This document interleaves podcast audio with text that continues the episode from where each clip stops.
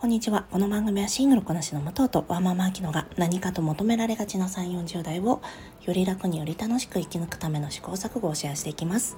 私たちの正解のない話ですが楽しんでいただければ嬉しいです。平日朝6時に配信しております。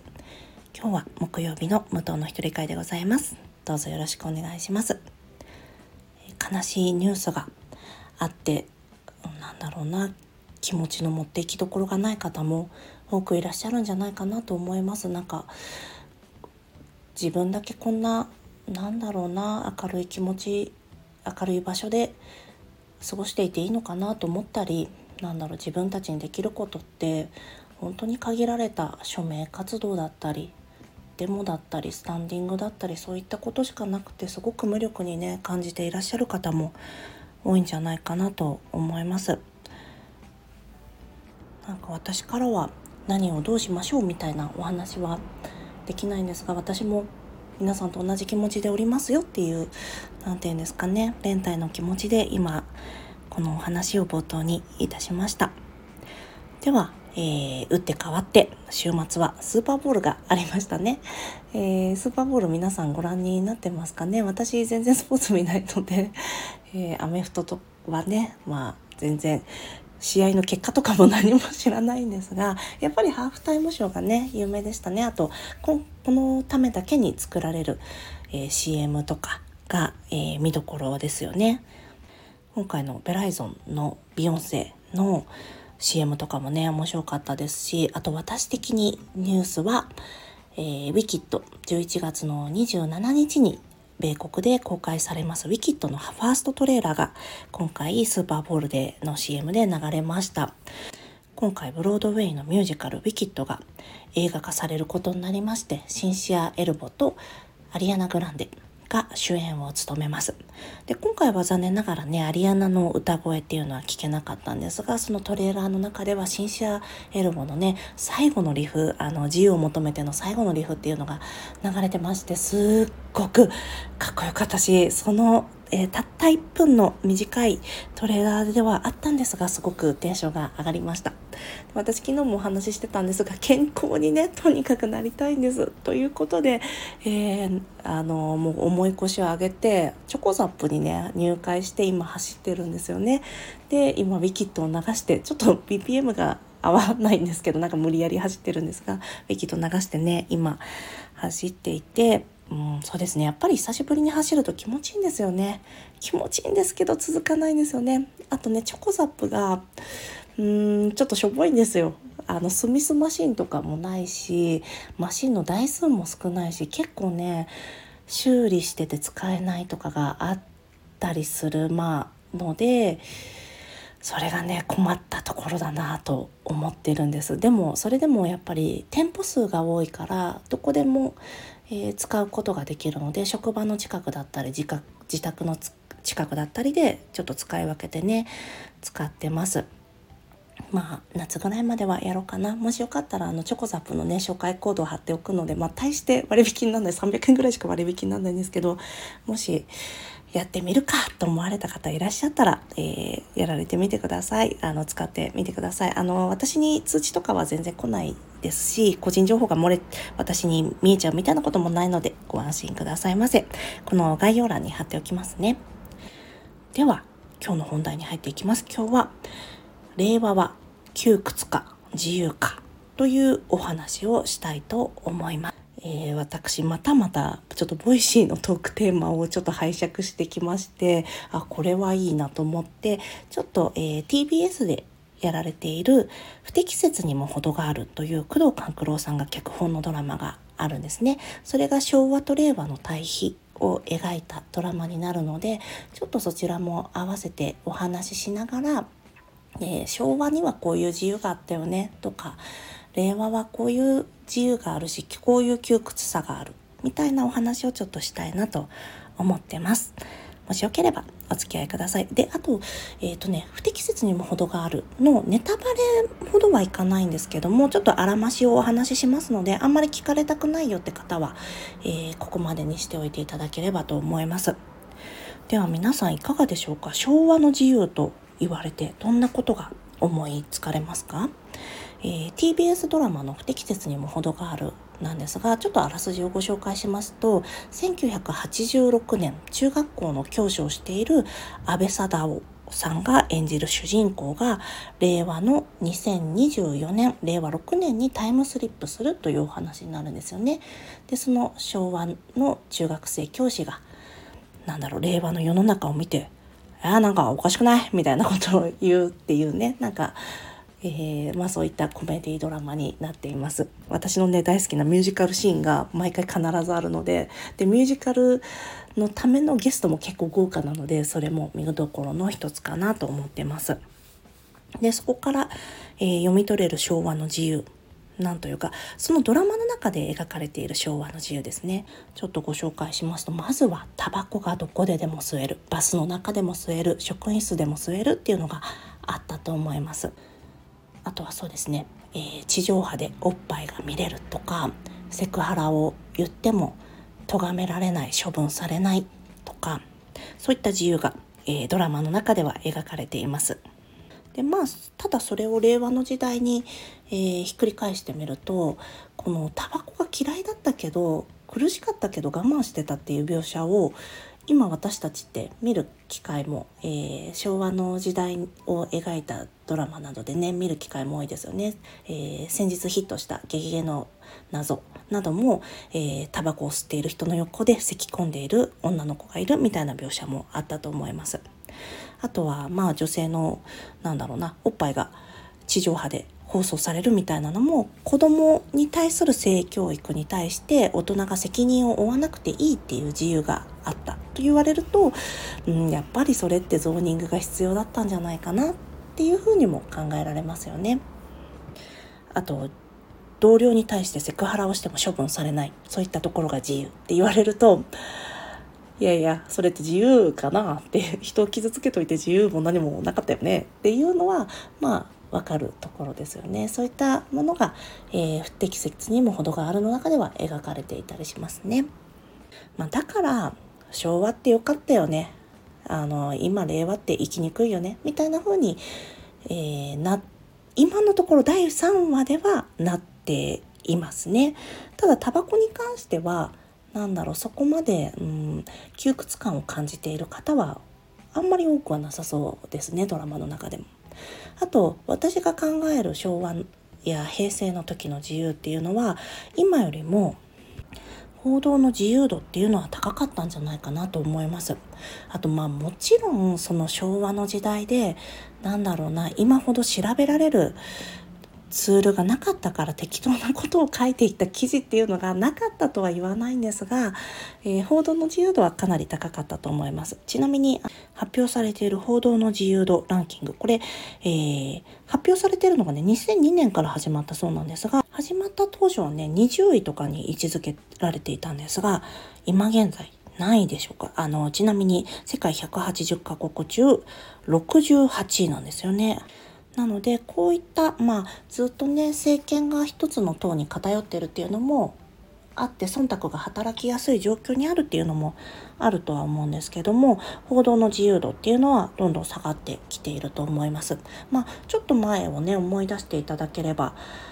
ああなるほどって思われる方が多いんじゃないかと思うんですが、えー、例えば去年の夏去年の春ですね BBC がジャニーズの性加害問題について言及しましたちなみにその事実というのは日本国内でも分かっていたことなのに大きくは報道されていませんでしたそれはやはりまあ忖度が大きな事務所に対して働いていたんだなっていうのは私たちももうすでに知るところだと思います。ともう一つ自由だなぁと私が感じているのはストライキですね。労働組合によるストライキは、ピークはね、年間で1万462件あったそうなんです。でも今は、2022年で270件、2019年で268件とね、だいぶ少なくなってるんですよね。やっぱり、あの、同調圧力によって、上に物を言えないっていう空気っていうのは出来上がっているのかなというふうに感じます。今申し上げた通りまあタバコを吸ったりとかセクハラしたりするそういうなんだろうなじ厄介なこの今となっては見直すべき今の価値観では見直すべきという自由もあったけど同時に権力者に対してなんだろうものを言うことそれ自体に遠慮がない時代そういった部分でも自由な時代でもあったんだなと感じています。では翻って令和の時代は皆さんどうお感じになってますか？令和の時代の不自由さをちょっと上げてみたいと思います。窮屈さですね。例えばドラマの中では何を言ってもハラスメントになってしまう。っていう話題が出てきたりまあでもこれってねよくある話題だと思うんですがあとは働き方改革によってまあどこかにしわ寄せがいってしまう。でそういったことが窮屈。あと何を言っても上げ足を取られてしまうんじゃないか。コンプライアンス違反なんじゃないか。炎上してしまうんじゃないか。というようなことが描かれています。でもまあそこはねある程度まああるのかなとは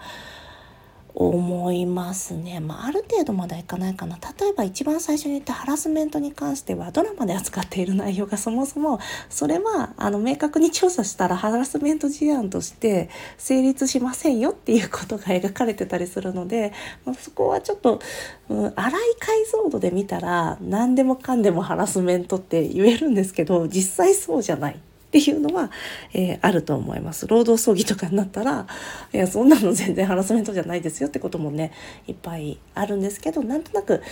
現場の私たち側があこういうふうに起こったら傷ついちゃうんじゃないかな叱られちゃうんじゃないかなもしかして明日から会社来なくなっちゃうんじゃないかなって思うことは、えー、昔よりは増えたのかなとは思うんですけどでもそれってそんなに難しいことなのかなとは思うんですよね。なんか別に前みたいに、まあ、令和の時代とかケツバットとかのシーンがよくこのドラマの中では出てくるんですけどケツバットしたりとか怒鳴り散らしたりとか怒ったりとかが当たり前のようにされてて飲み会とかも散々連れ回されて新人のうちにめちゃくちゃ飲まされてもう QR 寸前まで飲まされるみたいなことってね昔はあったけど今それやってたらもうドン引きじゃないですかだから私はその辺はそんなに不自由な時代になったなとか窮屈だなとは感じてはいないんですよね。あと何でもコンプラがとかポリコレがっていうのは私前の放送でも言ってるんですけど足踏んでた人が足どかしてあげた方がいいことってあるんだから足どかせばいいじゃんって私は思うんですよね私も多分人の足踏んでたことっていくらでもあるしなんか今だったら絶対言っちゃダメなジョークとかも散々言ったりそれで笑ったりとかしてきたことだってあるからそれ反省して先に進めばよくないって私の場合は思ってるのでそんなにその辺はやっぱり窮屈には感じてないですね。でただ私が予想してたより不自由だなと感じているところもまだまだあります。例えばこの番組の中でも散々お話ししていますが同性婚。まだできないですよ。もう令和4年だよ。もうさいやアジアの中で今度はタイも、えー、同性婚に踏み切るかっていう話をしている時にこのね本当に日本は周回遅れの国になっちゃったなって感じていますしあとは夫婦別姓も選択制だっつってのに未だに選べないこととかはまだまだ不自由だなと感じてます。で未だにえー、管理職の割合女性管理職の割合が低いとかいまだに私がまあ、えー、結構フェミニズム系の話をしますけども私のフェミニズムの話題がいや昔はそういうことあったけど今はないよねっていう価値観になっていないことがまさにそういったことの少佐かなと思ってます。先日私、えー、ある配信者さんのお話を聞いている時に、えー、男女は同等の権利を持つべきであるっていう普通のことを言うだけでフェミニスト扱いされますよねみたいな、まあ、このこのフェミニストの使い方はちょっとどう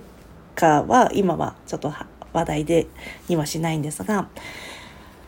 えー、男女って同等の権利を持つべきだって言っただけでフェミニスト扱いになることがまさに男女がまだ同等でないことの証左ですよねっていうお話をされていていや本当にそうだよなってたかだかそれぐらいのことでもまだ言っちゃいけ言うと白い目で見られる思想が強いって言われちゃうんだな令和はっていうなんだろう不自由さを感じています。でも全体的に見てやはり、まあ、私は、えー、特になんですけども、えー、昭和からしたら令和はだいぶ自由になったなとは思いますよ。あの窮屈とは思わないです。まだまだ束縛や抑圧があるなと昭和から脱ぎ捨てられない価値観がまだあるなというふうには思っていますが新しい時代になったことによって何かを私は拘束されたとか自由を奪われたという気持ちにはならないんですがやはりあの、まあ、以前も何かでお話ししてましたが相対的剥奪感、えー、自由を奪われた。今までだったら、えー、自分は得られるはずだったものを得られなくなってしまったと感じる方もまあいるはいるだろうなと思うんですけど、まあ、それは時代の変遷によってどうしようもないことかなと思ってます。この不適切にも程があるは、えー、テレビ局が舞台になっているんですがテレビ局でも、えー、今の時代は窮屈だよね昔はテレビって面白いことをいろんなことやれてたよね規制なくいろんな新しいことにチャレンジできてた今テレビつまんなくなっちゃったっていう比較がすごくね対比されているんですよね。でそこでねちょうどいい、えー、ものをツイッターでこの間出回ってましたのでちょっとご紹介したいんですがフジテレビの番組審議会議事録概要っていうのが出回ってたんです。で、その内容はといえば、これ2024年の1月10日に会議されたもので、コンプライアンス室長とかもね、えー、出席されていたみたいなんですが、そこで話された内容をちょっとお話ししますね。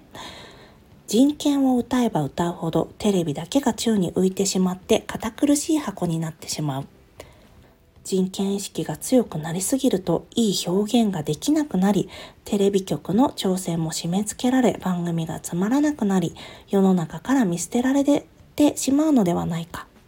というふうに今のフジテレビの上層部の方はね、どうやら考えていらっしゃるそうなんです。あの番組審議会会議議事録概要によりますと。なんか、そりゃ、こんな感じで考えてたら、人権意識するとうんつまんなくなっちゃうから人権意識しないでやってこうねって言ったらそりゃ中途半端な番組できて面白くないですよね。それよりも誰かの権利踏んでないですかとか誰かなんかこういったこの人たちの普通の生活がありますよっていう話を私たちってもうネットフリックスとか HBO とかで散々見ているわけじゃないですか。人権感覚が新しくアップデートされていたとしても面白い作品って5万とあるなってもう視聴者の人たちは分かってる方の方が多いと思うんです。だからまあここにね令和って不自由だな窮屈だなって思ってる人たちがこのフジテレビの会議室にはいっぱいいたんだなっていうのが読み取れる内容だったなと思いご紹介しました。皆さんはいかがでしょうか？令和窮屈でしょうか？自由でしょうか？もちろんどちらの側面もあるしまだまだ足りてないってこともあると思うんですがハッシュタグやコメントなどで教えていただけますと大変嬉しいです。